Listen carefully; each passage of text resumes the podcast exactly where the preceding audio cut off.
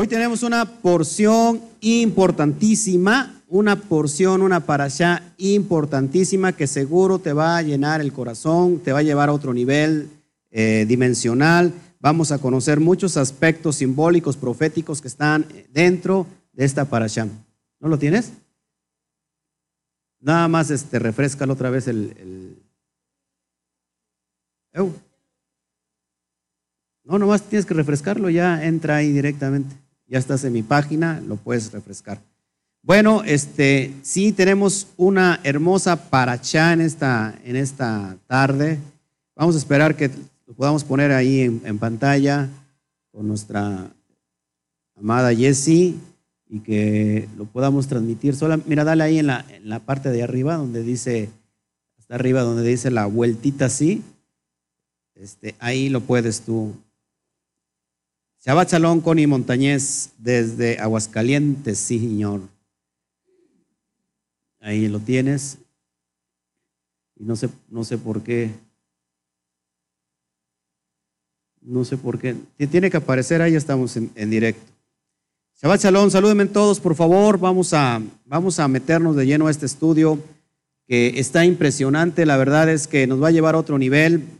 Tenemos muchos símbolos proféticos. Eh, la verdad es que está súper amplia esta parashot y lo que nos queda es estar aprendiendo cada día más y más y más. Si nos ayudan a compartir, por favor, déjenme, hacer, déjenme a mí compartir, por favor, en el Instituto Torah, para que también los de Instituto Torah puedan este, gozarse con nosotros, por favor, para que estemos listos ya, ya, en verdad, este, con esta hermosa parada. Shabbat Shalom, Consuelo González, desde New Jersey.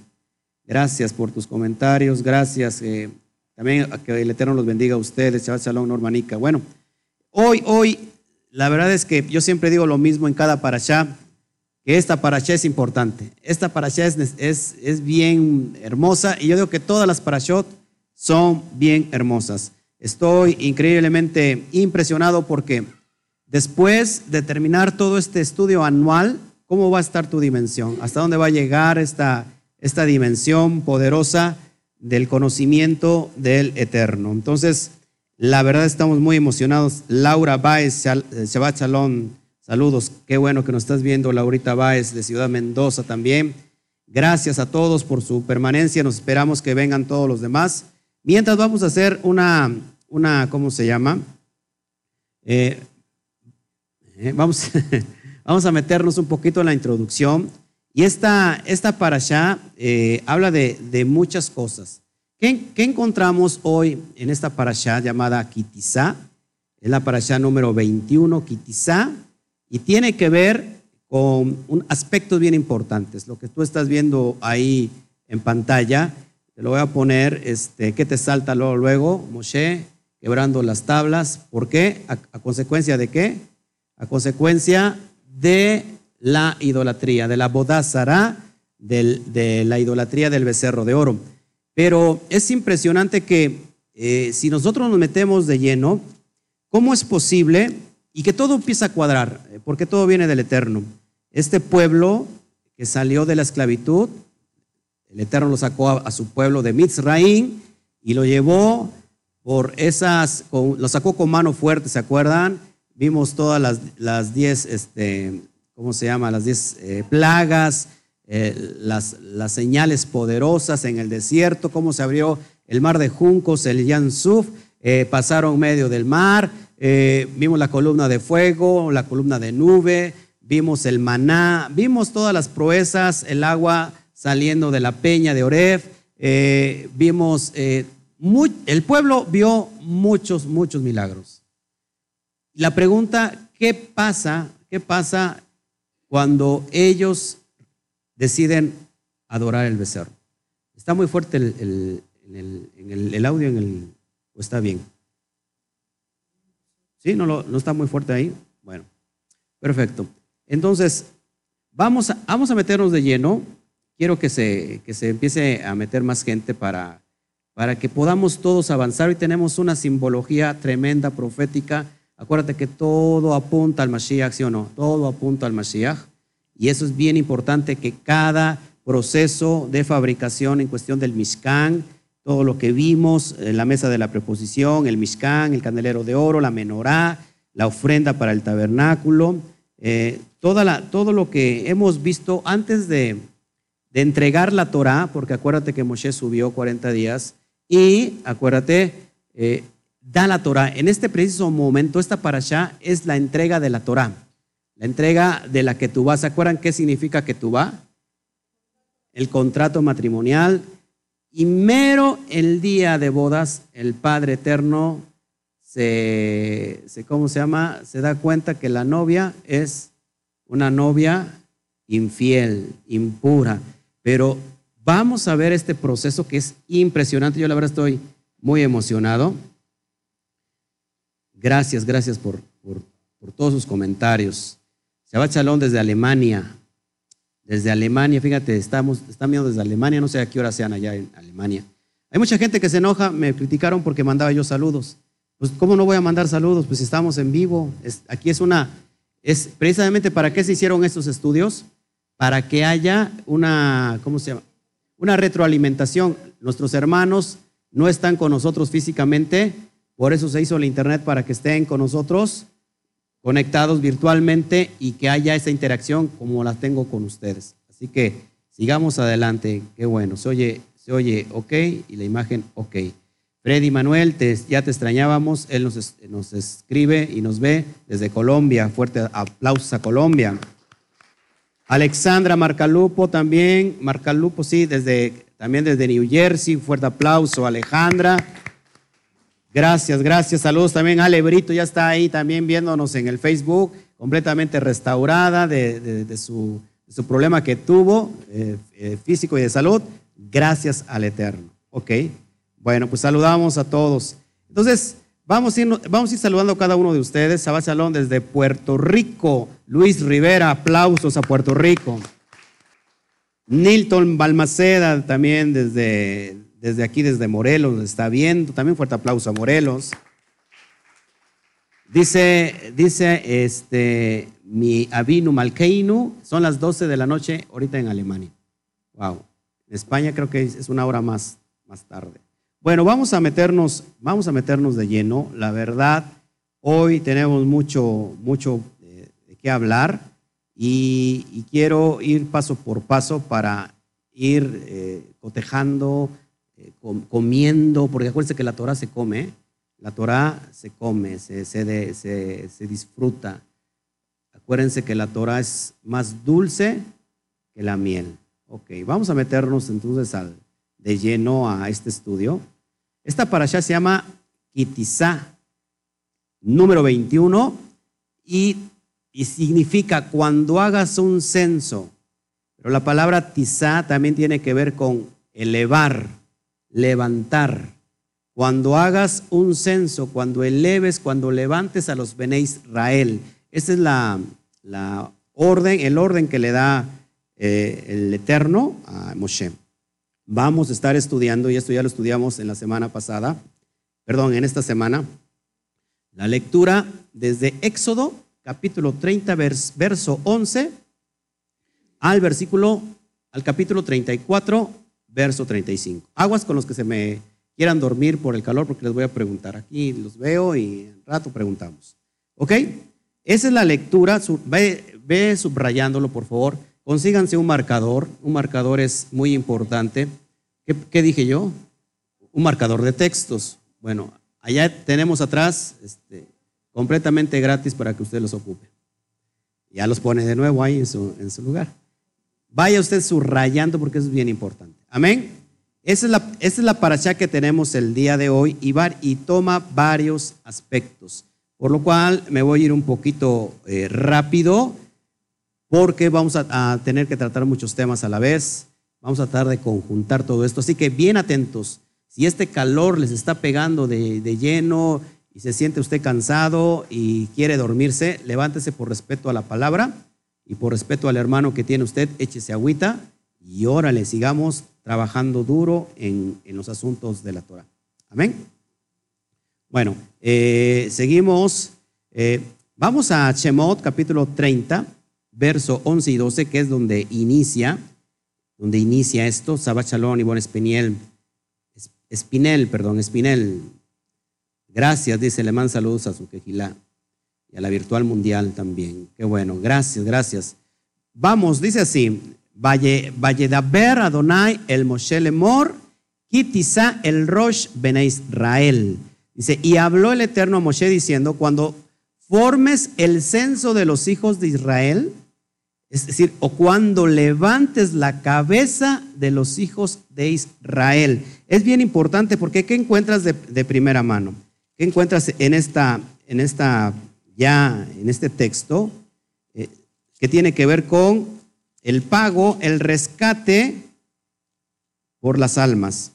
Y vamos a, vamos a ver, vamos a entender todo, es, todo eso. El dinero, el dinero del rescate por las almas cuánto se tenía que pagar, cómo se tenía que hacer. Leo el verso 12, no está en pantalla, bueno, sí está en pantalla. Cuando formes el censo de los hijos de Israel, de aquellos que han de ser empadronados, y cada uno pagará el rescate de su vida al Eterno cuando fueren empadronados, para que no haya en ellos mortandad al contarlos. Acuérdense que, ¿se acuerdan quién contó? ¿Quién contó al pueblo y vino una gran desgracia? El rey David contó entonces, ¿por qué con el rey David, eh, al hacer un censo, vino una mortandad eh, tremenda? ¿Por qué aquí a Moshe le dice que tiene que hacer un censo? ¿Para qué es este censo? ¿Para qué es esta, cómo se llama? Contar a las personas. Vamos a ver en qué consistía todo eso. Váyalo usted apuntando para que vayamos aprendiendo. Es el dinero por el rescate. Número uno, era una contribución al Eterno como rescate por nuestra alma. ¿Cuántos aquí pueden así como que reparar tantito? ¿Cómo hay que pagar un dinero por nuestra alma? Vamos a ver en qué contexto está, porque todos aquí sabemos y los que creemos en, el Adón Yeshua, nuestro Mashiach, eh, gracias a sus atributos, nosotros somos aceptos delante del Eterno para formar parte eh, como pueblo de Israel. ¿A qué se debía este rescate? Para empezar, ¿para qué era este dinero? ¿Qué se tenía que pagar? Medio shekel. Esta es una ofrenda para hacer los zócalos y las bases para la estructura del Mishkan. Todos estos, ¿cómo se contaban? Y se contaban arriba de los 20 años. Es decir, todo, eh, toda persona, todo varón de los 20 años en adelante, daban medio shekel. ¿Por qué será medio shekel? Eso es bien importante. ¿Por qué creen que medio shekel? ¿Por qué no un shekel entero? Ya más o menos se lo había comentado en la, en la parasha pasada o antepasada. Por la unidad, número uno. Fíjense, ¿para qué es esta ofrenda? Esta ofrenda no, es, no solamente es para censar, sino que contiene un propósito intrínseco en ello. Es decir, esta ofrenda en realidad era para levantar eh, lo, parte del Mishkan. ¿Cómo tenía que entregarse esta ofrenda después de los 20 años? Un medio shekel. ¿Por qué? Porque usted y yo somos una mitad. ¿Sí? No sé si me explico. Somos una, somos una mitad. Somos una mitad. ¿Se acuerdan por qué? Ahorita lo pongo en pantalla otra vez. ¿Por qué se, se da mucho, se estila mucho decir, ando buscando mi media naranja? ¿Sí? ¿Se acuerdan? Mi media naranja. ¿Cuál es la idea aquí? Número uno, la más importante, que tú y yo somos una mitad de un entero. Escucha esto, tú y yo somos una mitad de un entero. Para que nosotros seamos enteros, necesitamos a Hashem en nuestra vida. Ese es el, símbolo primordial porque una persona tenía que traer medio shekel para ser ejat, para ser unidad, para ser uno con el Padre. Yo y mi Padre uno somos. Estamos entendiendo aquí la perspectiva de Mashiach también. Es decir, que yo solo no soy nada sin el Eterno. Eso es lo que está haciendo referencia. Número dos, también, a que yo necesito también del medio shekel de mi hermano, porque somos qué? ¿Somos qué, hermanos? No se me distraiga. ¿Somos qué? Un solo cuerpo. El Padre está interesado, el Padre está interesado en qué? El Padre está interesado en que haya unidad. ¿Todos aquí? Unidad. ¿Por qué medio shekel? Es lo que estamos viendo ahorita. ¿Por qué medio shekel? Bueno, entonces era para crear, para levantar los zócalos y las bases para la estructura del Mishkan. Después te voy a, te voy a traer toda la enseñanza del Mishkan, hermosa, todos los componentes, todos los símbolos proféticos, mesiánicos que hay ahí, que está excelente, excelente. Pues la mitad de un todo es medio shekel, la otra mitad de todo es Hashem. Donar tu medio shekel a una causa divina es conectar tu ser con aquella otra mitad del todo. Por eso es bien importante que hay muchos, eh, lobos rapaces que hacen, mala, ¿cómo se puede decir? Mala aplicación de, los diezmos, de las ofrendas, pero en realidad que una ofrenda al Eterno te conecta con el Todopoderoso. Para empezar, nosotros no, no, damos, no damos algo que sea de nosotros, damos lo que Él nos dio. Y eso es una parte. Y eso, fíjate, te conecta con el Todopoderoso, con la divinidad. Y esto para ellos traía una expansión. No sé si me explico. Exactamente, y es algo, aquí no era voluntario, aquí era un medio shekel. Y todos tenían que dar, tanto el pobre como el rico. El rico no daba más, ni el pobre daba menos. Entonces, imagínate, estábamos hablando cerca de, ¿cuánto será? Serán aproximadamente 3, millones de personas, más o menos.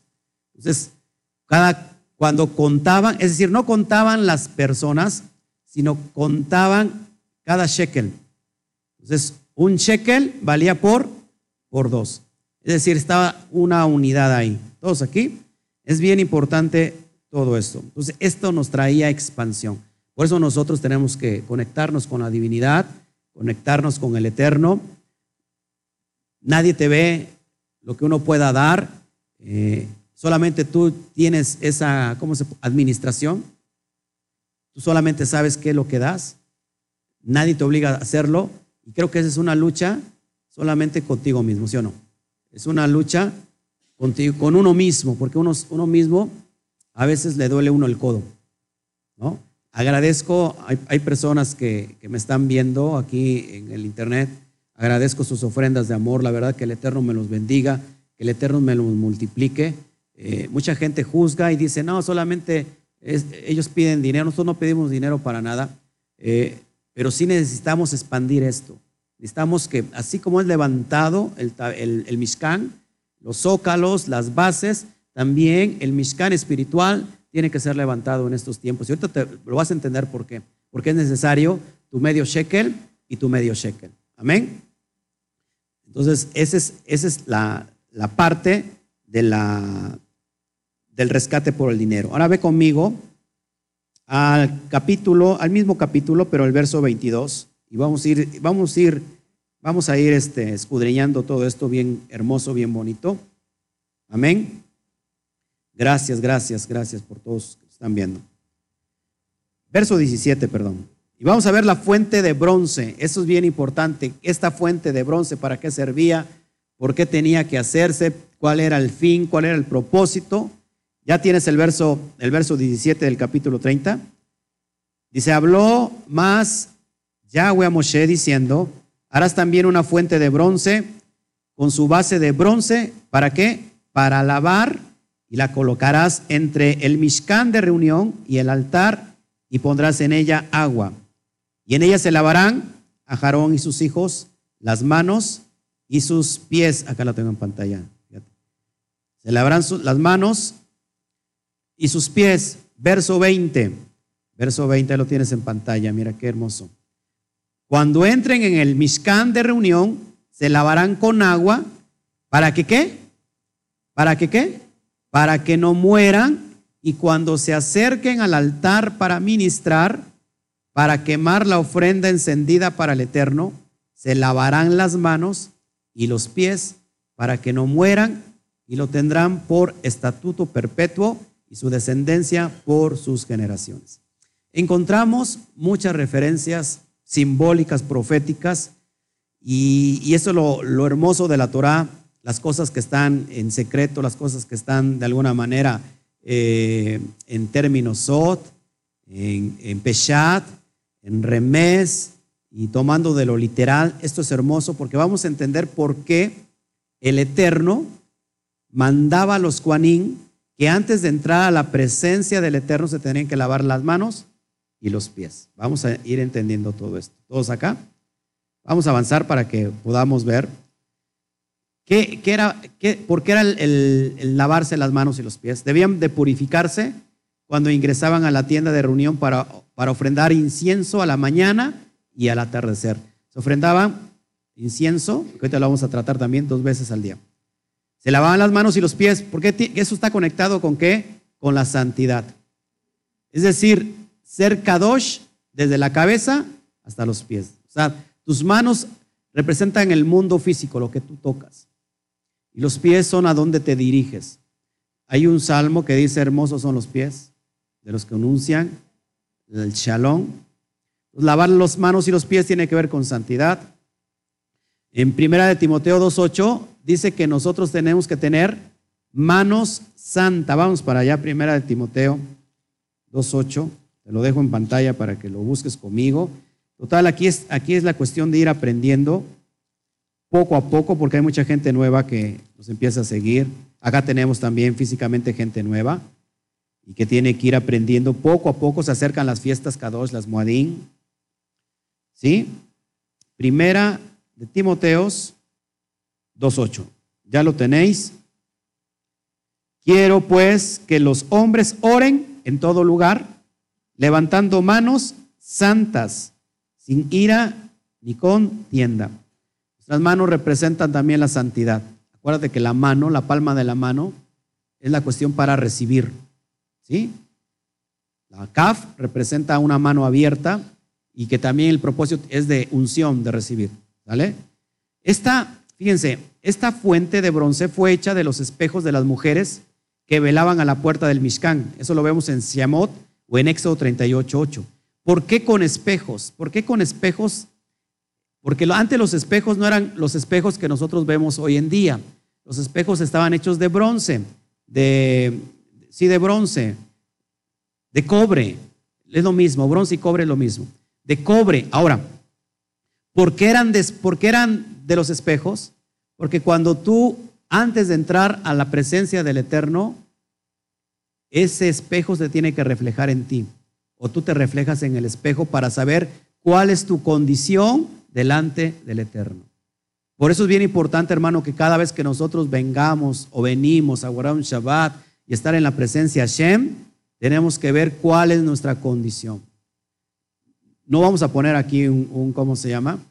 Una fuente de, cobre o de bronce, pero se supone que tú tienes las manos limpias, tienes los pies limpios y te has estado reflejando en el espejo del Ruach para saber que tú estás limpio delante del Eterno. ¿Todos aquí?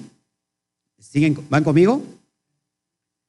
Que también, ¿qué hace el espejo? Refleja nuestros actos y nuestras imperfecciones.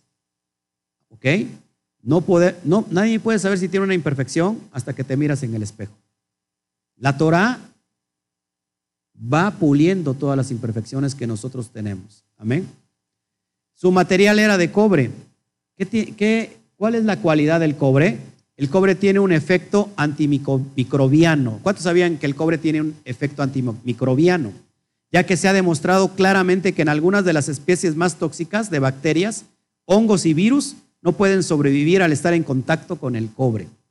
De hecho, hermanos, la medicina que yo utilizaba antes para, sanar a los peces, los peces marinos son, son muy, muy delicados. Los peces marinos requieren, ya que son muy caros, también son muy delicados. Igual que a los peces de agua dulce, le salen puntitos blancos, conocido como el ich. Bueno, el ich, estoy dando clases y de, aquí de acuarismo la Torah enseña de todo. ¿eh? Entonces, ¿qué hacía yo o qué se hace para no utilizar químicos que afecten todo el acuario, el estanque? Se, metía una moneda de cobre o un pedazo de cobre se metía y ahí este, todo lo que soltaba esa sustancia del cobre hacía que los parásitos murieran y las bacterias y los virus. A los corales eso le caía como una bomba porque se morían.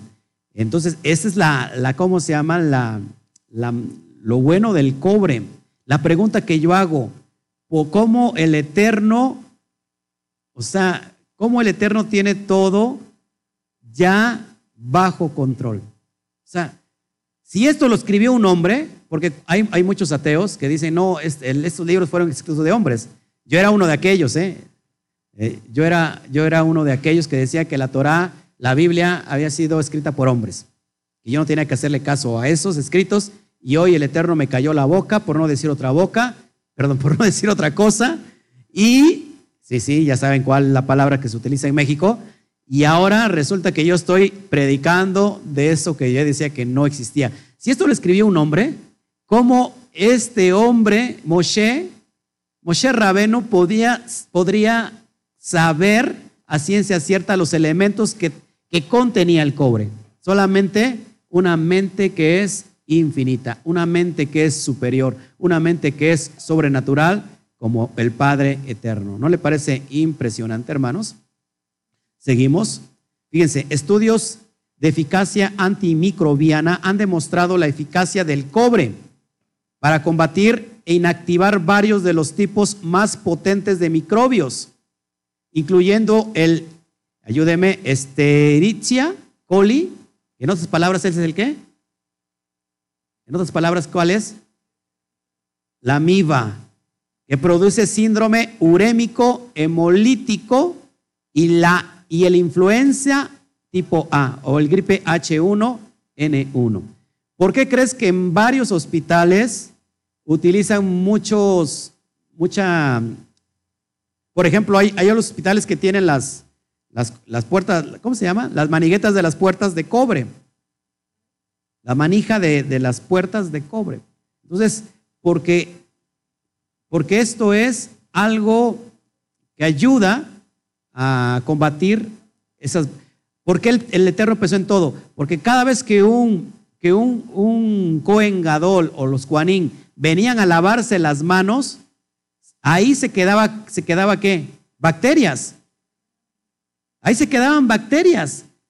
Y venían y se lavaban. Ahí los Juanín tenían que estarse lavando a cada rato. Y para que no se contaminaran, el mismo cobre hacía la función de ser un anti, antibacterial. ¿No le parece esto impresionante?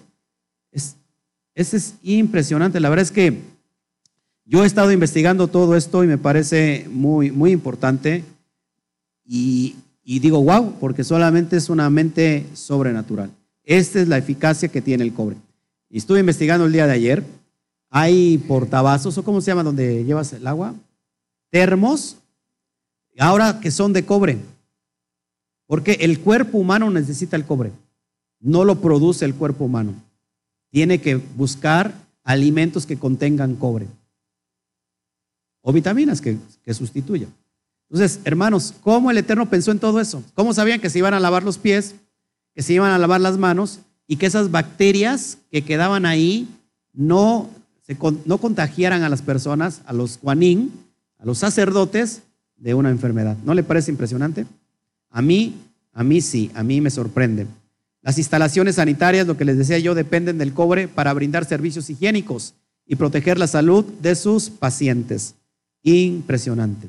Me decía hace un rato la hermana, una hermana, no recuerdo qué hermana, que están vendiendo este, cosas de cobre, anillos, pero eso es más bien para las energías, ¿no? Algo así. Bueno, pulseras y todo eso. Bueno, pues ahí está la eficacia del Padre Eterno con todas estas cuestiones. Bueno, vamos al otro texto. Si se dan cuenta, estoy pasando por cada elemento. Vamos a leer, por favor, este, el verso, ahora sí, verso 22 del mismo capítulo.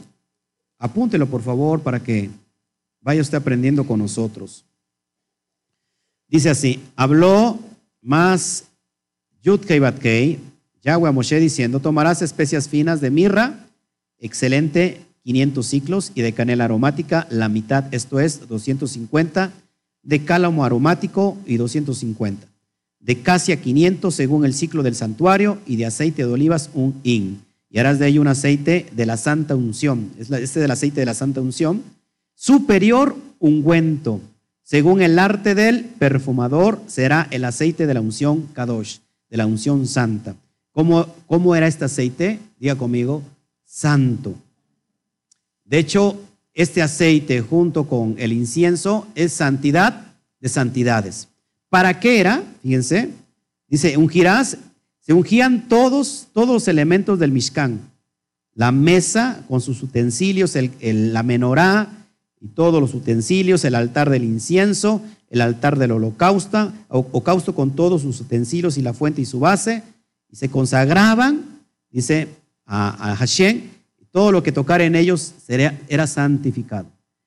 Se ungían también a Aarón, cuando Aarón inicia, una iniciación era de siete días ungiendo con este aceite de la santa unción, y también a sus hijos los consagraban con este aceite. ¿Para, para qué era este aceite también? Para ungir, aparte de los Juanín, se ungían también a quién? A los reyes. Amén. Vamos a, ver aquí la, gráfica que te traigo. Es un aceite especial utilizado exclusivamente para, los, para todos los utensilios del Mishkan. Aceite de la santa unción superior ungüento. ¿Con qué, se ungían? A los Juanín y a los reyes, a los Malajín. Era canela aromática, fíjate un elemento importante, la canela aromática y el cálamo son ingredientes dulces. Cada por ejemplo, ¿cómo te imaginas a Mashiach? Mashiach está aquí implícito. ¿Cómo te, cómo te imaginas a Mashiach si este aceite eh, de la unción, que nos habla directamente de un llamado, lleva estos elementos que son ingredientes dulces? ¿Cómo te imaginabas a Mashiach impartiendo la Torah? Con amor y con dulzura. Pero cuando tenía que sacar el carácter, lo sacaba. ¿Se acuerdan lo que hizo a los que estaban vendiendo en el templo? También tenemos, eh, es decir, y este aceite no se podía ya reproducir. Era prohibido que alguien reprodujera este aceite, porque era, era, estaba transgrediendo esta mitzvah. Número dos, tampoco se podía derramar el aceite sobre la carne. ¿Cómo, cómo era la unción? ¿Se imaginan? Agarraban un cuerno, un cuerno de carnero, y y iban sobre la persona, sobre el rey, sobre el Juanín, y derramaban aceite, ¿dónde? En la cabeza. En la cabeza, y este aceite caía, caía hasta la barba y hasta toda el borde de las vestiduras. Esto, tenemos un salmo ahí, ¿sí? Juan hermoso. A ver, ayúdeme. ¿Eh? Qué hermoso es habitar los hermanos juntos en armonía. Es como el buen óleo que desciende sobre la cabeza de Ajarón y, desciende en las barbas y hasta el borde de, sus vestiduras. O sea, la unción tiene que ver con el llamado y cada vez que, la, cabeza recibe la unción, ojo, no solamente queda en la cabeza, sino llega a todo el cuerpo. Y como este aceite no se podía copiar, no se podría reproducir porque era kadosh, también hace alusión que no se puede copiar este o sea, no se puede copiar la unción de alguien más. Cada uno tiene un llamado específico. Cada uno tiene un llamado diferente. Estar queriendo imitar la función, la unción, el llamado de otra persona es estar en un eh, llamado equivocado. Entonces, eso es lo que trae la alusión que este aceite precioso solamente era para los Juanín y para los reyes. Así se ungían los reyes. Amén. Seguimos adelante para que vayamos viendo poco a poco toda esta. Vamos a ver el incienso aromático. Incienso en hebreo es ketoret. Ketoret, incienso. Y voy a leer un poquito sobre el incienso. Amén. Verso 34. Y dijo además, Yahweh Moshe toma especies aromáticas estacte y uña aromática y gálbano aromático e incienso puro de todo en igual peso, y harás de ello el incienso, el ketoret, un perfume según el arte del perfumador, bien mezclado, puro y santo. Y molerás parte de él en polvo fino y lo pondrás delante del testimonio en el tabernáculo, en el Mishkan de reunión, donde yo me mostraré a ti. O será cosa que santísima, es decir, santidad de santidades. Como este incienso que harás, no os haréis otro según su composición. ¿Estás escuchando? Te será cosa sagrada para el Eterno. Cualquiera quisiere otro como este, para olerlo será cortado de entre de su pueblo. Entonces, número uno, este incienso es cosa santísima, santidad de santidades, como estás viendo en la pantalla. Solamente se usaba para el servicio del Mishkan. Entonces le conoce la palabra ketoret, que es, que es incienso, ketoret, incienso en el hebreo, viene de su raíz ketar. Ketar significa unión. Es decir, que este, este, este incienso subía, valga la redundancia, para arriba, como una columna, subía para tener que un, un contacto, una unión con el Todopoderoso. Y hace alusión también a la plegaria, la tefilá. ¿Qué hace la tefilá? Nos une con el Eterno. Amén. Dice, en Shemot nombra, que, nombra cuatro de los once elementos que se utilizaban en la preparación del mismo. Los otros siete elementos son mencionados en la tradición. Los once elementos, cada uno en su exacta medida, se mezclaban en un preparado especial una vez por año al comienzo del mes de Abid. ¿Para qué se estaban preparando, hermanos, para el mes de Abid? Para la fiesta de Pesa. Esto es impresionante porque ya se los di el miércoles y la verdad es que eh, me apasiona esta enseñanza y, mira lo que pasaba en, en, Israel. Este incienso es preparado, se molía, dice, a mano y se dividía en 368 porciones o manim, así se dice en hebreo, de aproximadamente medio kilo cada una. Cada mañana, ojo, y cada tarde, todo el año, los 365 días del año, del año solar, se quemaba media porción del ketoret luego del sacrificio diario. En Yom Kippur es, es el momento más sagrado del día. Mientras el ketoret se consumía, fíjense, su humo impregnaba se impregnaba de un aroma dulce e inigualable, perdón, inigualable el Beit Hamidash, es decir, el templo. El aroma del Ketoret no solo se sentía en el Beit Hamidash, sino en todo Jerusalén. Fíjate la impregnación tan poderosa de este incienso que no solamente llenaba de aroma todo el, el, el Beit Hamidash, es decir, el templo de Jerusalén, sino que todo Jerusalén se impregnaba de ese olor. La fórmula secreta del ketoret, que consistía en la manera artesanal que se molía y mezclaba el ketoret, especialmente la, identidad de una misteriosa plantita llamada en hebreo ma, ma ale asham, que significa elevador de humo. Estos ingredientes, hermanos, eran y son carísimos. Para empezar, ahorita nadie tiene la receta. Ya esto es un, esto es un secreto por su, por su, ¿cómo se llama? Su santidad que contenía. Hoy se preparan ciertos, ciertos inciensos, se preparan ciertos aceites que no llevan todas las, ¿cómo se llama? No llevan todos los ingredientes porque entonces sería transgredir esta misma. Entonces sí se venden, yo particularmente, yo tengo un aceitito así pequeñito donde que yo lo utilizo para orar por los enfermos y que huele delicioso. No tiene todos los, ingredientes porque no se puede reproducir. Solamente es un, algo como simbólico, pero huele increíble.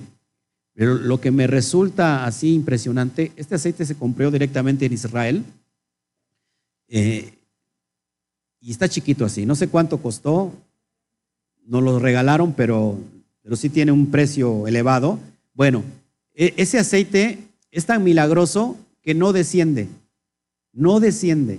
Le hemos usado para muchas cosas y no desciende. Se va multiplicando.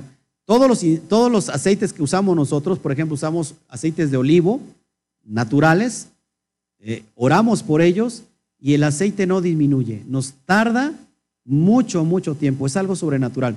Este, este aceite de la unción tenía la particularidad Dice, dice los sabios que Moshe Rabenu hizo cinco galones y que duró todo el tiempo, nunca se vació. Esto es impresionante. Amén. Entonces, seguimos para que te vayas imaginando todo lo que pasaba en ese tiempo en Jerusalén con este hermoso incienso. Unas pocas hojitas de esta planta, de la que te hablé hace un ratito, hacían que el humo del Ketoret subiera verticalmente, lo cual era requerido eh, ritualmente y permitía que la fragancia del Ketoret bajase y se percibiera por toda la ciudad. El aroma impresionante. La Torah tiene un aroma impresionante. La Torah te, se impregna del Ruach Kodesh. ¿Acaso usted no le han dicho por qué te, por qué te ves diferente? De hecho, cada, cada persona tiene un olor este, peculiar, un olor peculiar. Pero cuando nosotros estamos delante de la presencia del Eterno, híjole, yo creo que nos impregnamos de, ese, de esa hermosa unción, de ese hermoso olor. Amén. Gracias. Acá mira, me dicen, estos alimentos obtendremos la vitamina del cobre, legumbres, lentejas, garbanzos, judías, si todos esos traen cobre. Gracias por tus comentarios. Bueno, esto es impresionante. En Yom Kippur, en el momento sagrado del día, ya lo di eso, ¿verdad? Ok, eso se me, se me pasó. Bueno, vamos ahora, eso también es bien importante, vamos a leer la cita del llamamiento de, de Betzalel. Vamos a ver el, ahora sí el capítulo 31, del versículo 1 en adelante. Ya después me voy a centrar ya en el becerro de oro para sobre esta perspectiva, esta enseñanza que voy a dar. Habló Yahweh a Moshe diciendo, mira, yo he llamado por nombre a, a Betzalel, Betzalel, así se escribe, Betzalel, hijo de Uri, hijo de Ur, de la tribu de Judá. Nótese, este es de la tribu de Judá. Lo he llenado del espíritu de Elohim en sabiduría y en inteligencia, en ciencia y en todo arte, para inventar qué? Diseños para trabajar en oro y en plata y en bronce, y en artificio de piedras para engastarlas, y en artificio de madera, subraya por favor eso, en artificio de madera para trabajar en toda clase de labor. He aquí que yo he puesto con él a Joliaf, hijo de, de, de de la tribu de Dan, y he puesto sabiduría en el ánimo de todo sabio de corazón para que hagan todo lo que te he mandado. Nótese esta característica, por favor, porque encontramos aquí ya simbología profética. Betzalel es de la tribu de Judá.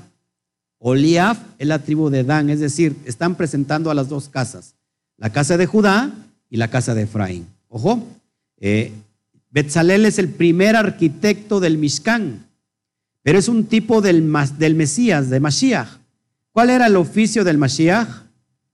De oficio carpintero, pero en realidad eh, la acepción del, término carpintero en el primer siglo no es que solamente se dedicaba a, hacer este, cosas de madera, sino que en realidad una persona carpintero encargada se hacía de, hacía de muchos oficios, de muchas cosas, era como un artesano.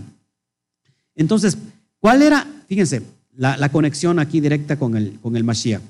Este, este primer artesano llamado Petzalel está conectado con, con, con Mashiach, es un tipo de Mashiach, porque Mashiach va a venir a levantar el tabernáculo caído de David, el Mishkan que está caído de David. ¿Quién lo va a hacer? Yeshua HaMashiach. ¿Qué significa Betzalel? A imagen de Elohim. Es lo que significa. ¿Se acuerdan que la palabra imagen es, es Selen? Selen. Selen Elohim. Entonces, Betzalel significa a imagen de Elohim. ¿Y cómo nombró, con qué título nombró el apóstol Pablo al Mashiach? Lo vemos en, en Colosenses 1.15 que dice que Mashiach es imagen de Elohim está conectado directamente, hermanos, con este primer arquitecto del, tabernáculo. ¿Qué se, le, se le dio? ¿Qué se le dio? Espíritu de Elohim en sabiduría, en inteligencia, en ciencia y en todo arte. Esto es impresionante porque ya desde ahí vemos la conexión completamente mesiánica. Por su parte, también Betzalel tiene un valor numérico de 153. Y usted me va a decir, ¿por qué 153? Bueno, es muy fácil. La frase Benei Elohim suma también 153. Nótese, nos está haciendo alusión, hermanos, que así como el primer arquitecto del Mishkan, el que viene a levantar el, el tabernáculo que está caído es el Mashiach, lo va a hacer junto con todo su pueblo Israel. ¿No le parece importante? Tú y yo, hermanos, ahorita estamos levantando ese Mishkan con Mashiach. ¿Por qué? Porque el tiempo de los gentiles, la plenitud del tiempo de los gentiles se está cumpliendo ahora. La frase, eh, la frase por eso, la frase Benei Ha Elohim hace referencia a todos los hijos de Elohim. ¿Se acuerdan de la pesca milagrosa? ¿Cuántos peces fueron? Dice, dice la Brit Hadashah, fueron 153 peces en total, haciendo alusión a las 12 tribus de Israel. Mashiach levantará el Beit Hamidash de David que está caído, junto con todos los Bene Israel. ¿No le parece impresionante eso? Esto es muy importante. Si quieres, ve conmigo, vamos a Hechos 3:21. ¿Estamos entendiendo, hermanos? ¿Sí o no? Hay mucha, hay mucha profecía, hay mucha, mucha simbología profética. Por eso me apasiona entregar todo esto. Vamos para Hechos 3:21, por favor, para que puedas tú dimensionar todo lo que te estoy hablando. Otro hermano, Francisco Herrera, también desde Alemania. ¡Wow! Les manda saludos a todos los, los, los hermanos que están aquí. Fíjate lo que dice Hechos 2. Dice así, Hechos 3:21. Dice, a quien de cierto es necesario, quien, el Mashiach, que el cielo reciba hasta los tiempos de la restauración de todas las cosas de que habló Elohim por boca de sus santos profetas, que ha sido desde tiempo antiguo. El Mashiach está, está siendo retenido en los cielos hasta que se venga a cumplir toda la restauración de todas las cosas. ¿De cuáles cosas que hablaron los profetas? ¿Qué, qué hablaron los profetas? Arrepiéntanse, arrepiéntanse, gentiles, arrepiéntanse, eh, casa de Israel, que andan perdidos entre las naciones, arrepiéntanse, Judá, vuélvanse al Eterno ¿Y qué pasó? El pueblo se dividió, el, pueblo de Israel se dividió en dos y diez tribus se apartaron y el, y el, y el gobierno, eh, el reino se dividió en dos. Después, el último, el último rey judío, desde ese último rey judío ya no se ha podido levantar una vez más ese Mishkan. ¿Sí? ¿Cuándo se va a levantar? Hasta estos tiempos, y de hecho Hechos habla sobre el levantar el, tabernáculo caído de David. ¿Para qué? ¿Cuál es el propósito? Dice Hechos, para que todos busquen, todos los hombres busquen a Elohim. Entonces, esto se está cumpliendo, hermanos.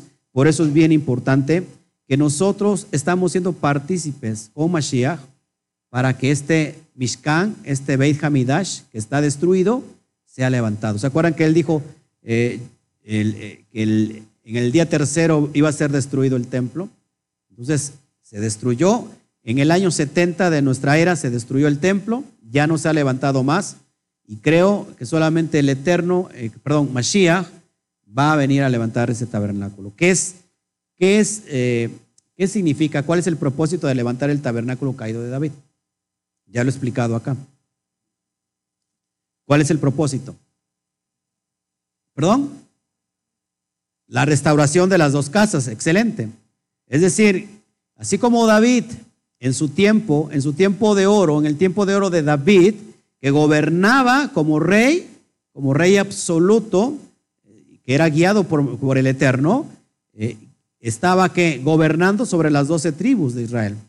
Ese es el propósito. ¿Quién lo va a hacer?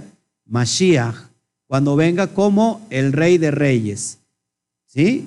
Melech Malhei Hamelachim, rey de reyes, Adón Beadonín, Señor de señores, y se siente en el trono para gobernar a las doce tribus. Eso está haciendo, ya estaba haciendo referencia, hermanos, ya estaba haciendo referencia en qué? Desde es el tiempo del Mishkan. Todos aquí, todas esas referencias son proféticas y es impresionante cómo el Eterno pensó en todas las cosas. Bueno, vamos a entrar al otro tema, el día de reposo como señal, si puedes, por, favor, por favor, leer conmigo el versículo 13 en adelante del capítulo 31 y vamos, vamos a estarlo viendo. Gracias. Sí, es maravilloso encontrar todo esto que estamos viendo con la ayuda del Eterno. Amén, como Hanukkah igual, como, como Hanukkah exactamente. Seguimos, fíjense qué dice. Tú hablarás a los Bene Israel diciendo, en verdad vosotros guardaréis mis días de Shabbat, porque es señal entre mí y vosotros por vuestras generaciones, para que sepáis que yo soy Yud soy Yahweh que os santifico. Así que guardaréis, ¿qué? Una vez más, el día de reposo, subrayalo, porque Kadosh santo es a vosotros, el que lo profanare, de cierto que morirá, porque cualquiera que hiciere obra alguna en él, aquella persona será cortada de en medio de su pueblo. ¿Por qué será tan importante para el Eterno el día del Shabbat? ¿Qué dijo en Éxodo 20? Acuérdense de guardar el Shabbat.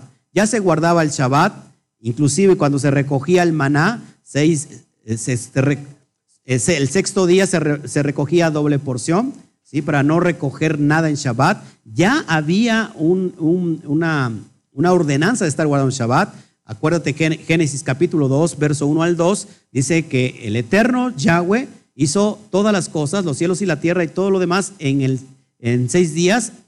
Terminó con el hombre y el séptimo reposó de toda su obra. Él guardó el Shabbat. Ahora, ¿por qué será tan importante? Dice que aquel, dice, aquel que profanare de cierto morirá, porque cualquiera que hiciere obra alguna en él, aquella persona será cortada de medio de su pueblo. Yo, te, yo traigo esta referencia muy importante que te la quiero enseñar hoy. Te la quiero enseñar hoy para que podamos entender. Número uno, el Shabbat trae vida y bendición. El Shabbat trae vida y bendición. Si tú no has experimentado eso, hermano, es que realmente no estás guardando el Shabbat como debe de ser. Para mí, a mí me ha traído vida y me ha traído bendición.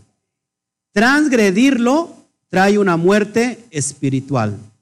Ojo, ¿eh? Yo voy más allá. Transgredirlo trae una muerte espiritual y el hombre y la persona, el hombre que transgrede y que muere espiritualmente, ¿cuál es el paso siguiente? La muerte física. Entonces, número tres, el Shabbat es señal de pacto perpetuo. Ve, el estudio que tenemos eh, al, al español, el inglés, el Shabbat como señal de pacto. Ahí doy toda la referencia sobre el Shabbat por aquellas personas que te puedan atacar y te dicen, no, así no se, no se tiene que orar el Shabbat. Ahora, lo importante, yo le pedí permiso al Eterno para dar esta, esto que te voy a dar, ya lo he enseñado aquí, no lo he hecho público. Voy a después a meterme en una enseñanza bien profunda sobre la bendición y la muerte del Shabbat. Mucha gente me dirá, ¿cómo que la bendición o la maldición del Shabbat? Mira, te lo voy a enseñar para que vayamos nosotros entendiendo. Fíjate. Perdón, no sé qué hice. Ok, fíjate. Bien importante esto. Significado profundo del Shabbat. ¿Cómo se escribe el Shabbat? Así como lo estás viendo. Shin, Bet y Taf. Ahora, la pictografía nos dice muchas cosas de la profundidad a donde yo te quiero llevar. Y quiero que prestes mucha atención antes de meterme ya a la parte final del estudio. Voy a hablar del becerro de oro. Fíjate, bien importante esto. Lo que ves arriba en el color amarillo fuerte, amarillo huevo, es el hebreo, el hebreo este, moderno. Shabbat, Shin, Bet y Taf. Ahora, cada letra cada letra hebrea tiene una pictografía. La letra más antigua se conoce como la pictografía hebrea. La letra Shim hace referencia, como número uno, como pechos. Pechos. De hecho, la palabra Shaddai, ¿has escuchado? El Shaddai. El Shaddai hace referencia al Eterno como aquel que nutre a sus hijos, aquel que amamanta a sus hijos. De hecho, se, le, se le, puede dibujar eh, proféticamente con, con, muchos pechos, no porque sea eh, femenino, sino es como una forma de alusión de que está amamantando a todos sus hijos. Ahora fíjate, entonces la letra Shin hace referencia a pechos y tiene que ver con nutrir y tiene que ver con alimentar. Los bebés se nutren y se alimentan con qué? Con los pechos de la madre. ¿Qué pasa cuando el bebé crece y se convierte en una persona que ha perdido los, los dientes de leche y le han salido ahora los dientes normales? ¿Con qué se nutre? Si antes se nutría con los pechos, ¿qué, ¿con qué se va a nutrir ahora el hombre y la mujer? Con los dientes. Entonces, la letra Shin también hace referencia a dientes. Es la imagen que estás viendo abajo exactamente. Y tiene que ver también con pechos. ¿Qué hacen los, los dientes, hermanos? Trituran, desmenuzan. Y tiene que ver con su valor numérico 300. El eterno Hashem, bendito sea su nombre, con 300 hombres destruyó toda una nación. Entonces la letra Shin tiene que ver con destrucción también. Ojo aquí, una vez más, con destrucción. Todos me están agarrando aquí la idea. Tenemos la, siguiente, letra, perdón, la letra Bet, que tiene que ver con casa, cuyo valor numérico es 2. Es decir, que una casa se forma de dos. Por eso viene la palabra casa dos. Qué impresionante el Padre que, esto, esto es sobrenatural y como el Padre lo sabía. Y tenemos por último la letra Taf. La letra Taf significa pacto, señal, marca. Y su valor numérico es 400. Ahora, si yo leo, si yo leo el significado pictográfico, tenemos aquí un, un mensaje impresionante. Número uno, un mensaje de bendición. Fíjense, voy a leer, se lee desde derecha a izquierda, así se lee el hebreo. Entonces, voy a tomar primero la Shim. Entonces, fíjense, diría así, el primer significado de la, de la, de la pictografía hebrea, la parte de arriba. El que nutre la casa a través del pacto. ¿Qué significa Shabbat? El que nutre el que alimenta la casa a través del pacto. Cada vez que una familia empieza a guardar el Shabbat, deje de preocuparse porque el Eterno, el Todopoderoso, el Shaddai, va a nutrir, va a alimentar la casa a través del pacto del, del Shabbat. Eso es impresionante. Por eso cuando una persona empieza a guardar el Shabbat, lo primero que empieza a ocurrir en su vida, ciertas oposiciones. ¿Por qué? Para que no guarde el Shabbat, para que se desvíe, porque no, eh, el, mundo no quiere, eh, el mundo de las tinieblas no quiere que usted sea prosperado y bendecido. Ese es la primer, el primer significado poderoso que nos trae bendición. Pero me llama, me llama mucho la atención esta enseñanza, el Eterno me, me la dio, que dice que todo aquel que entonces transgreda el Shabbat, será arrancado del pueblo. Por eso que el Shabbat, número uno, diga conmigo, trae bendición. Pero si, el, si la persona lo transgrede, trae maldición y muerte. Por eso dice que, dice que será santo a vosotros y el que lo profanare de cierto morirá. Porque cualquiera que hiciere obra alguna en él, aquella persona será cortada en medio de su pueblo. Entonces tenemos el segundo significado del Shabbat. Y fíjese cómo cambia la misma, fíjese, esto no es impresionante el hebreo, hermanos. No es impresionante eh, las letras hebreas que son sobrenaturales y que nos dan, cada letra tiene una energía y tiene un poder y tiene un significado tan profundo que no lo podemos ver esto en español. Entonces, el mismo significado de Shabbat, cuando lo transgrede, se convierte en maldición, destrucción.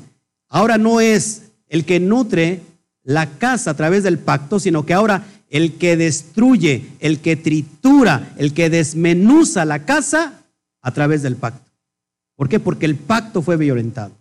¿No le parece esto impresionante, hermanos? Esto yo lo he enseñado y hay personas que, a lo mejor están aquí o personas que a lo mejor están allá. Ya estoy como el cantinflando, no sé qué. Y pueden decir, está muy exagerado eso. Créame que no está exagerado, hermanos. Créame que no. Conozco personas que iniciaron, guardaron Shabbat y dijeron, no, esto eh, a mí no me pasa nada. Hermanos, se los digo, con todo, con toda sinceridad y con mucho amor. Hay matrimonios que se disolvieron, Se destruyeron. ¿Por qué? Porque no tomaron esta mitzvah, que es un pacto eterno, como debe de ser. Con mucho respeto. Esto, acuérdense que la destrucción no viene, no viene luego, luego, no viene inmediatamente. No sé si me explico. La destrucción viene paso a paso. ¿Sí? Entonces, esto es bien impresionante porque si nosotros realmente tenemos el corazón para guardar el Shabbat, vamos a ser prosperados. ¿Creen que el Eterno se equivoque? ¿Creen que el Eterno sea hombre para que mienta? ¿O hijo de hombre para que se arrepienta? ¿Por qué no le creemos al Eterno? Si nosotros le creemos y guardamos el Shabbat como debe de ser, vamos a ser llevados a otra dimensión. De hecho, yo estoy ahora mismo en otra dimensión. ¿Por qué? Solamente por estar guardando el Shabbat como debe de ser. Ahora, hermanos, hay muchas implicancias para el Shabbat, hay muchas cosas. La Torah no es muy clara, nos habla solamente de no hacer ningún trabajo en él, ¿no? Pero eh, nosotros hemos estado enseñando todas las pautas de cómo guardar el Shabbat.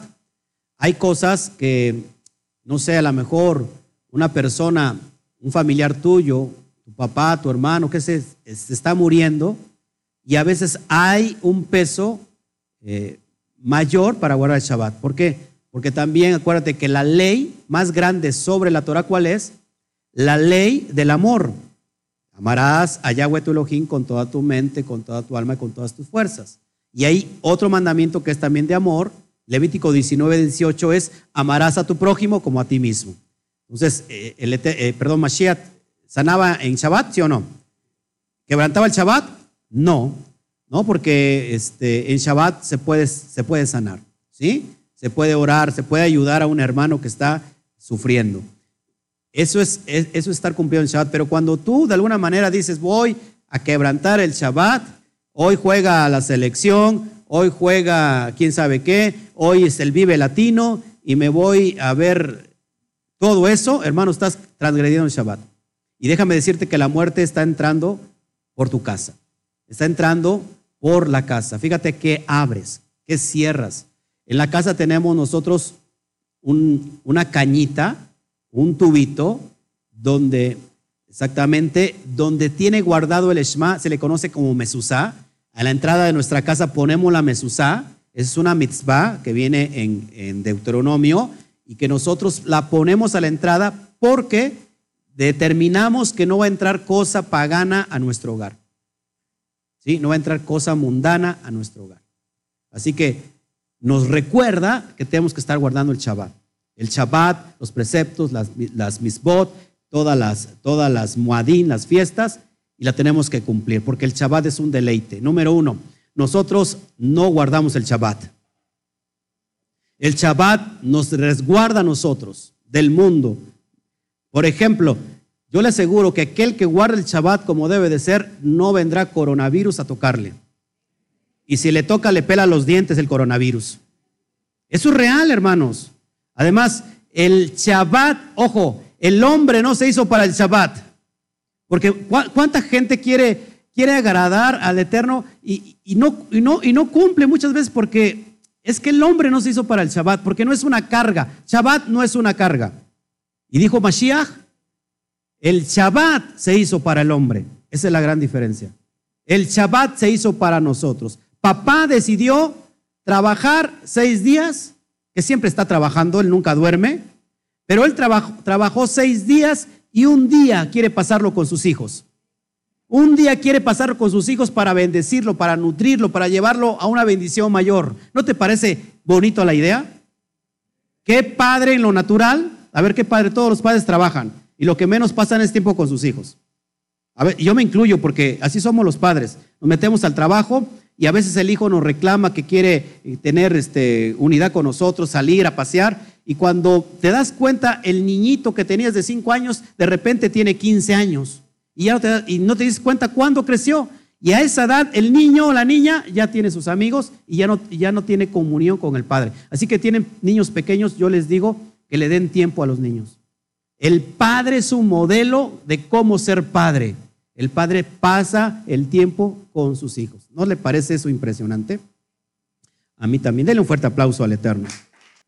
Dice Connie Montañez, pastor, yo quiero saber cómo guardar el Shabbat. Ok, vamos a dar después una enseñanza de cómo guardar el Shabbat paulatinamente, paso a paso, este, para que todos aquellos que estén queriendo guardar el Shabbat lo hagan con nosotros. Amén. Bueno, vamos así, ahora sí, al tema principal para mí, eh, donde yo me voy ya a centrar, que es el pecado del becerro de oro.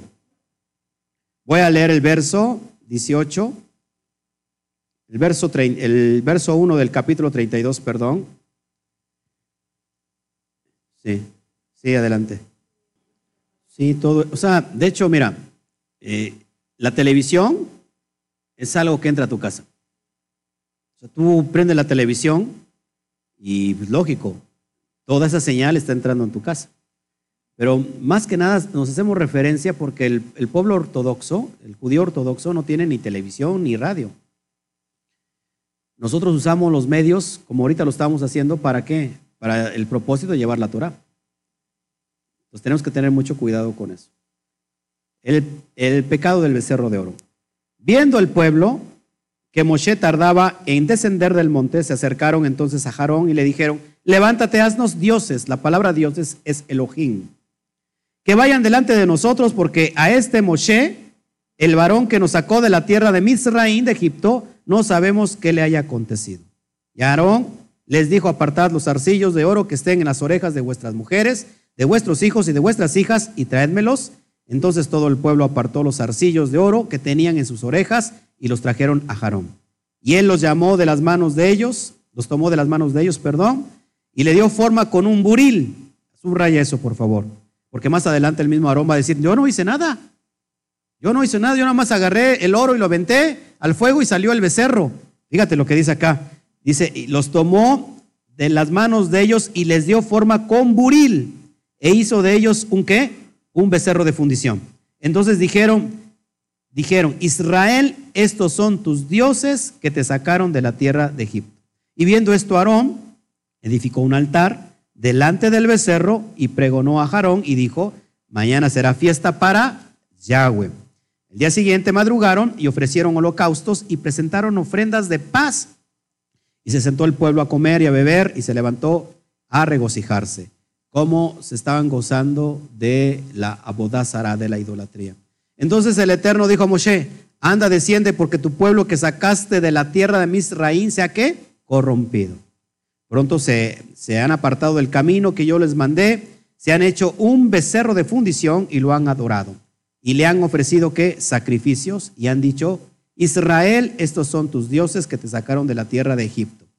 Dijo más, eh, dijo más eh, Yahweh a Moshe, yo he visto a este pueblo que por cierto es pueblo de dura cerviz, ¿sí? de duro cuello.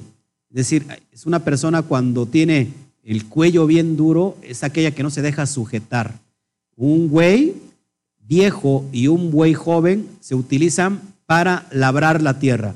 El güey, viejo tiene la experiencia, pero le hace falta la fuerza del güey joven. El güey joven tiene la fuerza, pero le hace la, falta la experiencia del güey viejo. Entonces, el yugo, el yugo es para que se una la experiencia con la fuerza y crean un solo propósito. Entonces, la persona que tiene el, duro el cuello no se deja poner el, el yugo, el yugo de la Torah. ¿Todos aquí?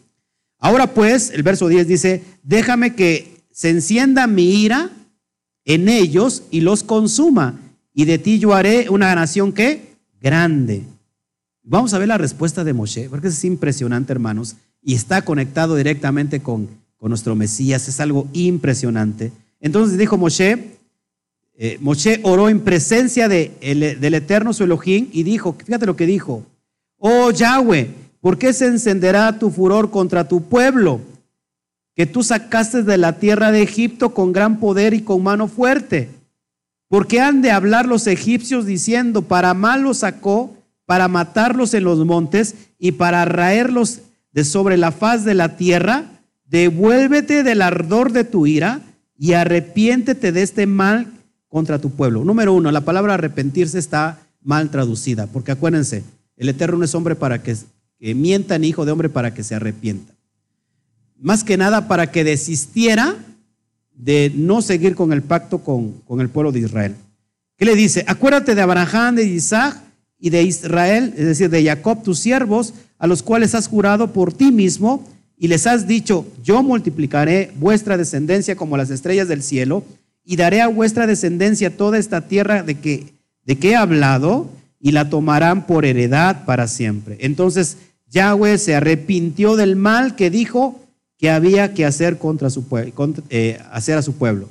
Y volvió Moshe y descendió al monte trayendo en su mano las dos tablas del testimonio, las tablas escritas por ambos lados, de uno y otro lado estaban escritas. Es decir, las, las dos caras estaban escritas por el dedo del Eterno. De una manera sobrenatural, dice los sabios, que se podían leer al, derecho y al revés. haz, de cuenta, estaba una cara y la podías leer de la otra cara, los mismos, la misma Torah. Y las, y las, tablas eran obra de Elohim y la escritura era escritura de Elohim grabada sobre las tablas. Cuando oyó Moshe el clamor del pueblo que gritaba, dijo a Moshe, alarido de pelea, cuando yo Josué, perdón, cuando yo Yehoshua, Yehoshua no estaba eh, contaminado con todo el pueblo, Yehoshua estaba al, al, pie de la montaña esperando a Moshe y dijo, fíjense lo que dijo Yehoshua. Y cuando yo Yehoshua el clamor del pueblo que gritaba, dijo a Moshe, alarido de pelea hay en el campamento. Y él respondió, no es voz de alaridos de fuertes, ni voz de alaridos de débiles, voz de, de cantar oigo yo. ¿Qué estaban haciendo? Estaban celebrando. Y aconteció que cuando él llegó al campamento y vio el becerro y las danzas, ¿qué hizo? Moshe ardió en ira y dice, y arrojó las tablas de sus manos y las quebró al pie del monte. Entonces la consecuencia de la bodazara fue el quebrar de las tablas de la Torah. Ojo, dicen los sabios que las tablas de la Torah Moshe las tiró a tierra para que se partiera el mandato, la mitzvah de no harás idolatría. ¿Para qué? Para encontrar, para que esta misma no matara al pueblo por su rebelión. Fíjense, Moshe fundió, ¿qué hizo después Moshe de todo esto? Fundió la imagen, fundió el ídolo, lo molió hasta reducirlo a polvo y lo esparció sobre las aguas y les dio a beber al pueblo. ¿Cómo saber si alguien es culpable? Hay, hay este, se les daba en el agua de los celos es para saber si es culpable o no la mujer. Número 5.11 nos habla de eso.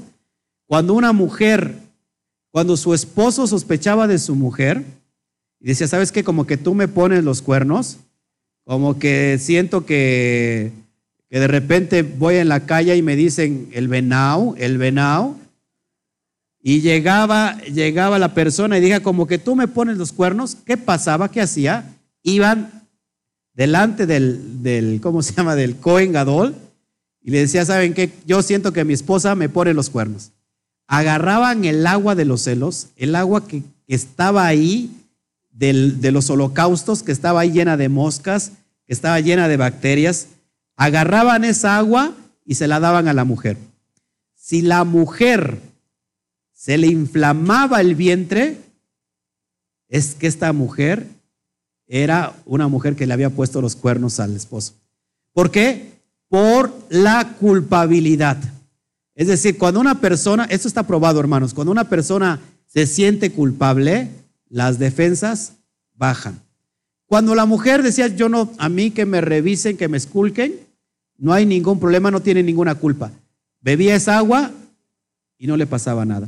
Más o menos esto es lo que dicen los sabios, que dio agua de este becerro para que se les inflamara el vientre todos aquellos que habían participado en la idolatría. ¿Y cuál era el propósito? Desaparecerlos. ¿Cuántos murieron? Dice la Torah. Tres mil personas. Tres mil personas. Esa es una analogía de que vemos en Hechos 2, capítulo 2, cuando vemos el Pentecostés. ¿Qué estaban celebrando? Shabuot, y tiene que ver con la entrega de la Torah y tiene que ver con el becerro de oro. Ahorita te lo voy a explicar por qué. En Shavuot, en el primer discurso que dio Kefa, se convirtieron cuántos? Tres mil. Entonces, el Eterno lo que está haciendo es restaurando lo que ha de venir. En este evento estaba figurado ya la Brit Hadashah. ¿Qué significa la Brit Hadashah? El pacto renovado. Estaba confirmada por los atributos de compasión de parte del Eterno. Por la intercesión del Sadik, de Moshe Rabenu, Israel recibió una segunda oportunidad. Por eso te digo que esta noche es nuestra segunda oportunidad. ¿Por qué?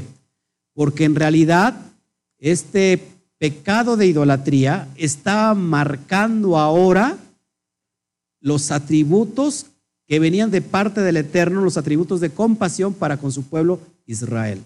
Quedó, quedó de acuerdo con Moshe, está bien, no los voy a destruir. A Moshe le dijo, de ti, de ti haré Israel, de ti, de ti haré una gran nación y voy a destruir a todo Israel. ¿Qué dijo Moshe?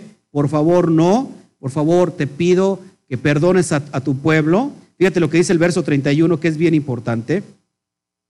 Dice el verso 31 del capítulo 32, dice, entonces volvió Moshe a Yahweh y dijo, te ruego, pues este pueblo ha cometido un gran pecado porque se hicieron dioses de oro, que perdones ahora su pecado y si no, raeme ahora de tu libro que has escrito.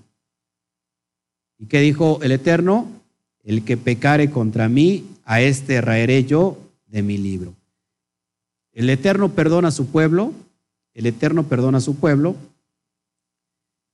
y entrega una segunda oportunidad, unas segundas tablas que contienen exactamente, ojo, lo mismo que contenían las primeras tablas. ¿Cuál es la diferencia? ¿Cuál es la diferencia? Que estas tablas estaban llenos de los atributos de la compasión de parte del Eterno por su pueblo. El Eterno todo lo tenía preparado. Y ahora esas tablas, esa ley ya no iba a estar escrita en las tablas de piedra que prefiguraban la caída del pueblo, sino que ahora iban a estar escritas en las tablas del corazón de las personas, dadas en la mente y escritas en el corazón. Jeremías capítulo 31, verso 31 al 33. La Brit Hadashah, estos profetas sabían que estaban profetizando que venía un tiempo futuro donde se iba a repetir nuevamente la idolatría de este pueblo de Israel. Ya voy a terminar casi. ¿eh? Voy en la, en, la, en la viñeta 17, son 500 viñetas nada más. Vamos a alargar yo el discurso, no, no es cierto. Se me van a ir toda la gente que tengo aquí. Seguimos, seguimos adelante y ya vamos a terminar. Vamos a ver los tres ascensos que Moshe, de Moshe al monte Sinaí, al Ar Sinaí la montaña de Sinaí. Bien importante esto. Estamos por celebrar, hermanos, estamos por celebrar las fiestas de, el inicio de las fiestas Kadosh. Estamos por, por empezar, perdón, el inicio de las fiestas Kadosh con Pesach. Después tenemos de Pesach, Hamatzot, panes sin levadura, se conecta con Bikurim y estas son el preámbulo para conectarse con Shavuot. Shavuot habla de la entrega de la Torah, de los 50 días que el pueblo, desde que salió de Mitzraim a la entrega de la Torah en el Har Sinaí, fueron 50 días. Pero ¿qué pasó, hermanos? Esto es bien impresionante, porque todas las, todas las fiestas conectan con un estado profético, un estado espiritual, que nos lleva a una dimensión mayor.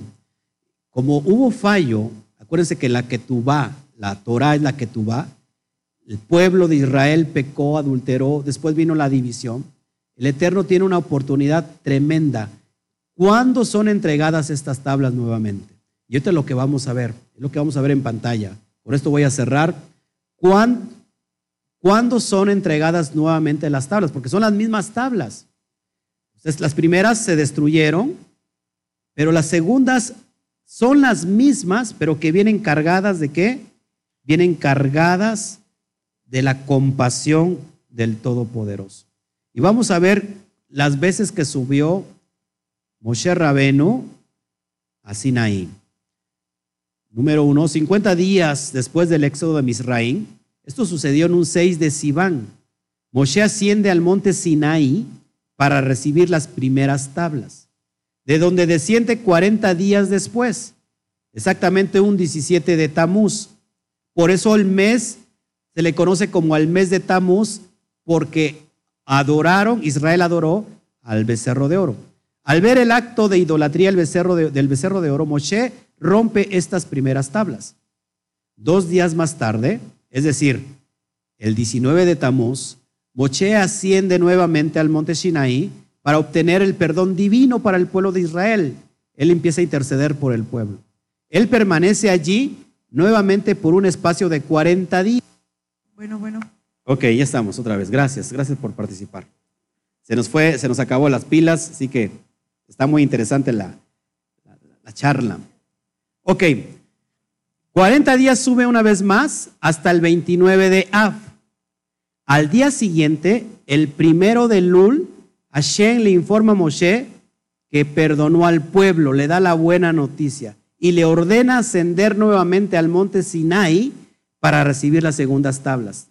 De nuevo, Moshe permanece en el monte Sinaí por un periodo de 40 días. Asciende, desciende, perdón, el día 10 de Tisri. ¿Qué día es ese? El día de Yom Kippur, el día del perdón.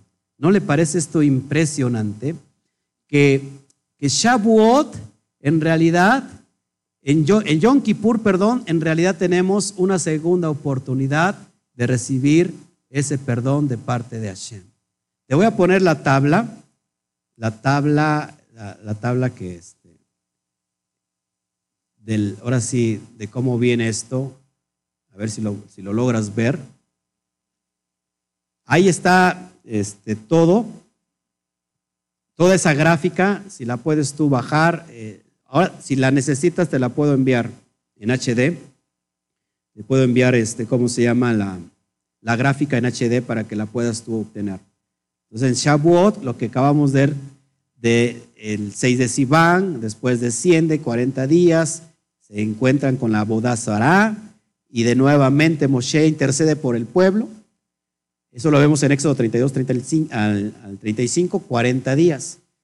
Eh, el primero de Elul, él desciende nuevamente y el primero de Elul le dice el padre, ¿sabes qué? Sube, prepárate otra vez dos tablas porque te voy a dar la Torah. Eso lo vemos en Éxodo 34, 1. 40 días después, él desciende el, el día 10 de Tisri. ¿Qué celebramos? El día de Yom Kippur, el día del séptimo mes hebreo. Él desciende, Moshe baja con las dos tablas. ¿Qué pasaba con su rostro de Moshe? Brillaba tanto que a ese día, el Yom Kippur se le conoce por eso el día del cara a cara. Porque en el Yom Kippur nos vamos a ver con el Padre cara a cara.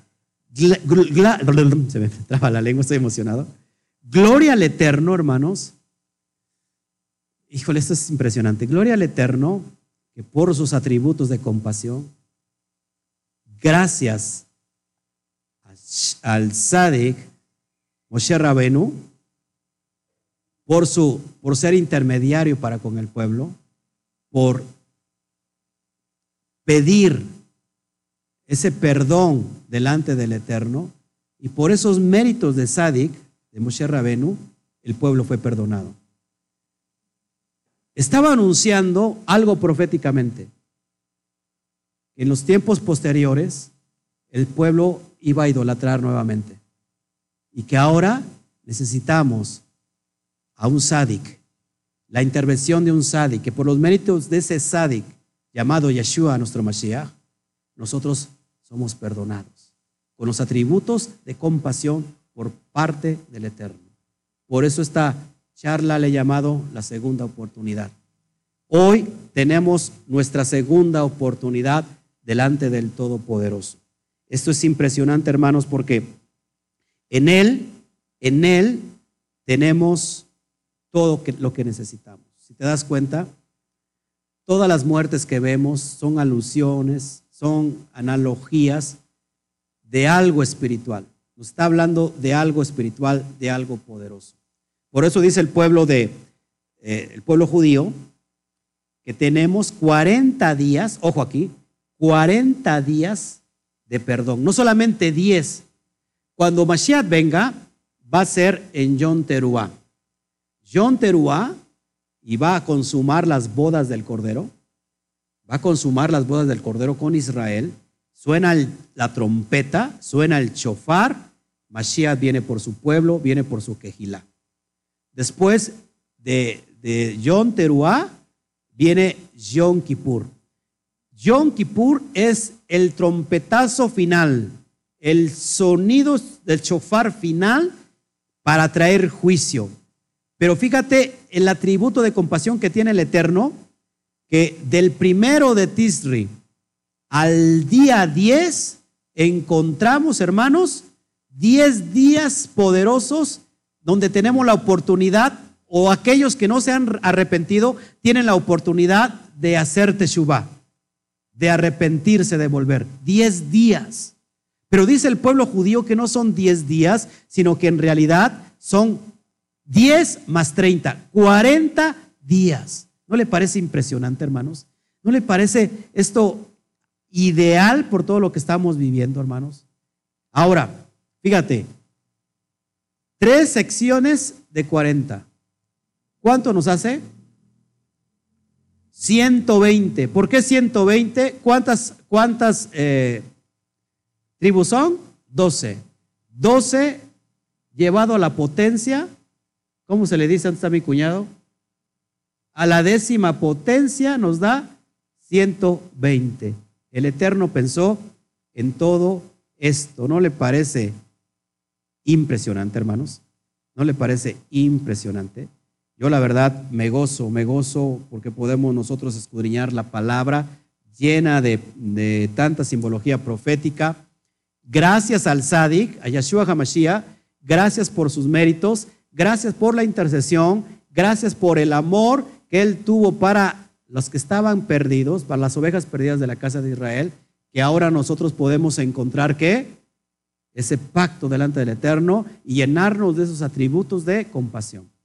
¿Qué tuvo Mashiach cuando vio a su pueblo que lo vio como ovejas que no tienen pastor, que andaban por aquí y por allá? ¿Qué, ¿Qué dice la palabra? Que él tuvo compasión por sus ovejas. Ovejas andan como ovejas que no tienen qué? Pastor. Gracias a esto, hermanos, nosotros podemos hoy abrazar esta Torah, estas tablas llenas de compasión en Yom Kippur. El Padre nos ha perdonado. El Padre te ha perdonado. El Padre, por medio del Sadik, Yeshua HaMashiach, hoy podemos tener entrada a todo eso. ¿No le parece impresionante? Entonces, este es el tiempo de la segunda oportunidad para tu vida. Dale un fuerte aplauso al Eterno. Bueno, esto es lo que yo te quería entregar. Si hay, si hay alguna pregunta por el chat, adelante. Si hay una pregunta aquí antes de irnos. Y la verdad estoy enamorado de la Torah. Estoy a punto de, quiebre, al punto del quiebre, estoy a punto del, llorar, porque la verdad es que, híjole, es impresionante la, las palabras hermosas que tiene nuestro Padre. Si quieres hacer una, pero por el micrófono, por favor, para que. 40 días. Ya di la tabla, ahí la pueden ustedes ver. Ya, ya, di, ya di toda la, tabla para que la puedan ustedes ir, ir viendo. A partir, él, fíjense, bueno, es que si no nos retrasamos, pero ahí, ahí tienes la, aparte de la tabla, Puse los tres ascensos al, monte del, Sinaí. Son tres, eh, tres subidas de 40 días con sus noches. 40 tiene que ver con la letra. ¿Con la letra qué? Mem. Y men significa, acuérdense, aguas. ¿Y tiene que ver con quién? Con naciones. Con naciones. Tiene que ver con Torah y tiene que ver con naciones. Porque todo está prefigurado para alcanzar a las naciones. Si hay alguna pregunta, por favor, aquí. Así es, Francisco, ha tenido tanta rajem, tanta misericordia, tanta gesed por cada uno de nosotros. Si alguien, tiene alguna pregunta, por favor, para que ya nos vayamos. En realidad yo me voy muy contento. Tenemos un puente. El día de mañana no hay clases. No, ¿verdad? Perdón. El lunes ya no hay clases. El lunes no hay clases. Y creo que van a adelantar las... las den fuerte aplauso al gobierno porque hasta que está haciendo algo, no, en serio, hasta que está haciendo algo productivo. ¿Por qué? Porque es resguardarnos y no estar eh, evitar contagiarnos de esa enfermedad. ¿Alguna pregunta aquí? A ver si tengo. Dice, si tengo yo página web con todos estos estudios, me interesa. Este, tengo, tengo la página del Instituto Torah, lo tenemos en Facebook, pronto vamos a hacer ya la página web, pero ahí en el Instituto Torah tienes todos los estudios que tenemos aquí por escritos. La verdad, eh, eh, ahí te vas a gozar con los estudios escritos.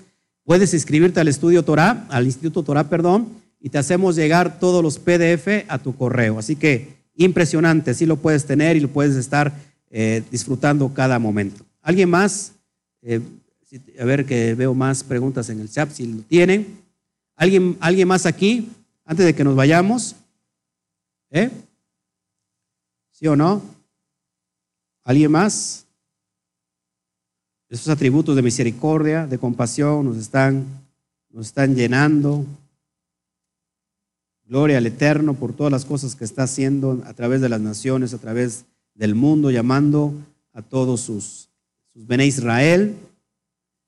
Te voy a leer rápido los, los atributos, los atributos de misericordia. ¿Estás de acuerdo conmigo? 34.6, rápido, con eso nos vamos. Para que veas. Eh, el Eterno se presenta delante de, Moshe y no le enseña el rostro, porque dice, no verá alguien mi rostro y vivirá. Mi panín. Hay un, hay un personaje llamado Sar Kapanín, el príncipe de la cara, que es el ángel de Yahweh. ¿Se acuerdan cuando Moshe dijo, el Eterno se enojó y dijo, ¿saben qué? Vayan, pero yo no voy a ir con ustedes. Les voy a enviar a mi ángel, a mi malaj. ¿Y qué dijo Moshe? Si no has de ir con nosotros, no nos saques de este lugar. Qué tremendo. Si no has de ir con nosotros, papá, no nos saques de este lugar. Yo no quiero ir a ningún lado, a ningún lado contigo. Dice, ok, voy, voy, a voy ir contigo, voy a ir con ustedes. Y se presenta de él y le, y le, y le muestra solamente la espalda. Y cuando va pasando el Eterno, dice, descendió en la nube y estuvo allí con él proclamando el nombre del, del Eterno, el verso 6 del capítulo 34. Y pasando Yahweh por delante de él, proclamó, Yahweh, Yahweh, fuerte, misericordioso y piadoso, tardo para la ira y grande en misericordia y verdad, que guarda misericordia millares, que perdona la iniquidad, la rebelión y el pecado, y que de ningún modo tendrá por inocente al malvado. Él antes de traer juicio al malvado, tiene amor y tiene compasión. Esos son los atributos de compasión. Amén. Bueno, pues si no hay, ya no hay nadie que nos quiera preguntar sobre el tema para irnos despidiendo. ¿En serio no hay, ningún, no hay ninguna pregunta acá? ¿Todo claro? ¿Todo claro y preciso? ¿Sí? Ay, yo pensé que se iba la, la hermana se iba. ¿No? Bueno. ¿Cómo, puedo, ¿Cómo me puedo inscribir al instituto? Ok, qué bueno que nos haces la, pregunta. Es muy fácil, métete por favor a, al Face y ponle arroba Instituto Torah o ponle Instituto Torah y ahí te sale inmediatamente nuestra página y, ahí en el, en el, ¿cómo se llama? En el inbox eh, hay, hay un mensaje donde te va, te va a conectar directamente para que te entreguen la ficha de inscripción. Ya llenas todos esos datos, nos los envías acá y nosotros ya te vamos a estar enviando semanariamente las parashot por escrito. Así si alguien no está, de los que nos están viendo, no está inscrito al instituto, por favor, le voy a pedir que se, que se, que se inscriba para que le lleguen todas estas parashot. Parashot eh, que tenemos ya listas, me podrían enviar la ficha de registro, ya está llegando ahí, claro, se la vamos a llevar. Este, está, ya está preparado el libro, el Sefer, de las primeras 12 parashot de Bereshit, ya está casi listo para que salga ahora sí y lo puedan descargar y lo vamos a, tratar de tener físicamente. Estamos también listos por sacar ya los comentarios verso por verso del libro de Gálatas, del libro de Romanos, para que usted tenga el Sefer y lo pueda estar estudiando y se pueda usted deleitar con todas esas cosas que estamos viendo. Ok, se va Chalón desde Morelia. Ok, dice que porque se cuida con la duda Juan José de Morelia, que por qué dice que son 30 días. En realidad son 40 días. En realidad son 40 días porque inicia desde, que, desde, que, desde que sube Moshe al Sinaí para recibir la Torah es el primero, el primer mes de Tisri. No, primer mes de, a ver, déjame checar aquí, de, de Lul. A ver, déjame checar aquí, de una vez te hago, te, te hago la, la, ¿cómo se llama? Ok. El día, él sube el 19 de Tamuz, Moshe asciende nuevamente y baja el 29. Al día siguiente, el primero de Lul, desde el primero de Lul hasta el 10 de Tisri, son 40 días. En realidad no solamente son 10 días de perdón, sino los atributos de compasión de parte del Eterno nos dan otros 30 días. En realidad son 40 días. ¿No le parece impresionante? Tengo un estudio, si lo pueden bajar, si lo pueden ver, se llama eh, Kippur, el día de Yom Kippur, véanlo y ahí explico estos días, por qué estos días y toda la importancia de, estar esperando el Eterno eh, en Yom Kippur. Bueno, pues sin más ni más, nos vamos, saludamos a todos los que nos vieron, a todos los que nos van a ver, el Eterno me los bendiga. Y cómo, y cómo terminamos eh, un estudio después de, de haber déjeme encontrar aquí, estamos ya este, despidiéndonos y, bueno, ¿cómo, nos ¿cómo decimos cuando terminamos un estudio? Hoy ya descendió el ocaso, ya terminó Shabbat y nos deseamos todos aquí y todos allá, del otro lado de la pantalla, a todas las naciones, a la cuenta de tres. Uno, dos, tres. Shagua Top. Que el Eterno me los bendiga. Gloria a Shem.